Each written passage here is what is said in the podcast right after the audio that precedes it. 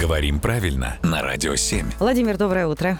Доброе утро. Доброе утро, Владимир. Вопрос от слушательницы по имени Валерия. Она интересуется, как не путаться в употреблении слов «в продолжении» и «в продолжении и». Окончание здесь у нас меняется.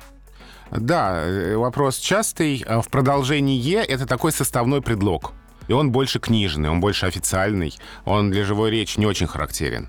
А оно вот в словаре приводит такой пример. «Шептались в продолжение всего спектакля». То есть временной отрезок. Да, но мы так в живой речи не скажем, мы скажем во время спектакля. А это скорее как-то из протокола даже, в продолжение всего спектакля.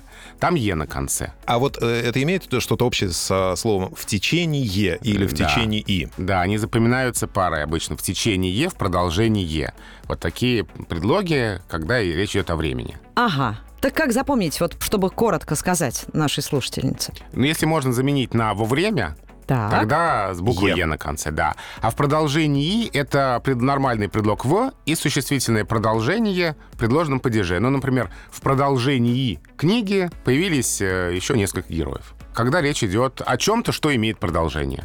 Просто процесс. Да. Ага. И они друг друга тоже заменяют в течение, в продолжении. Тогда с буквы «е» на конце. В общем, чтобы рубрика «Говорим правильно» получила продолжение «е», э, вы не стесняйтесь, задавайте вопросы, заходите на наш сайт radio7.ru И слушайте внимательно в продолжении «е» всей рубрики. Вот. и в течение «е» тоже.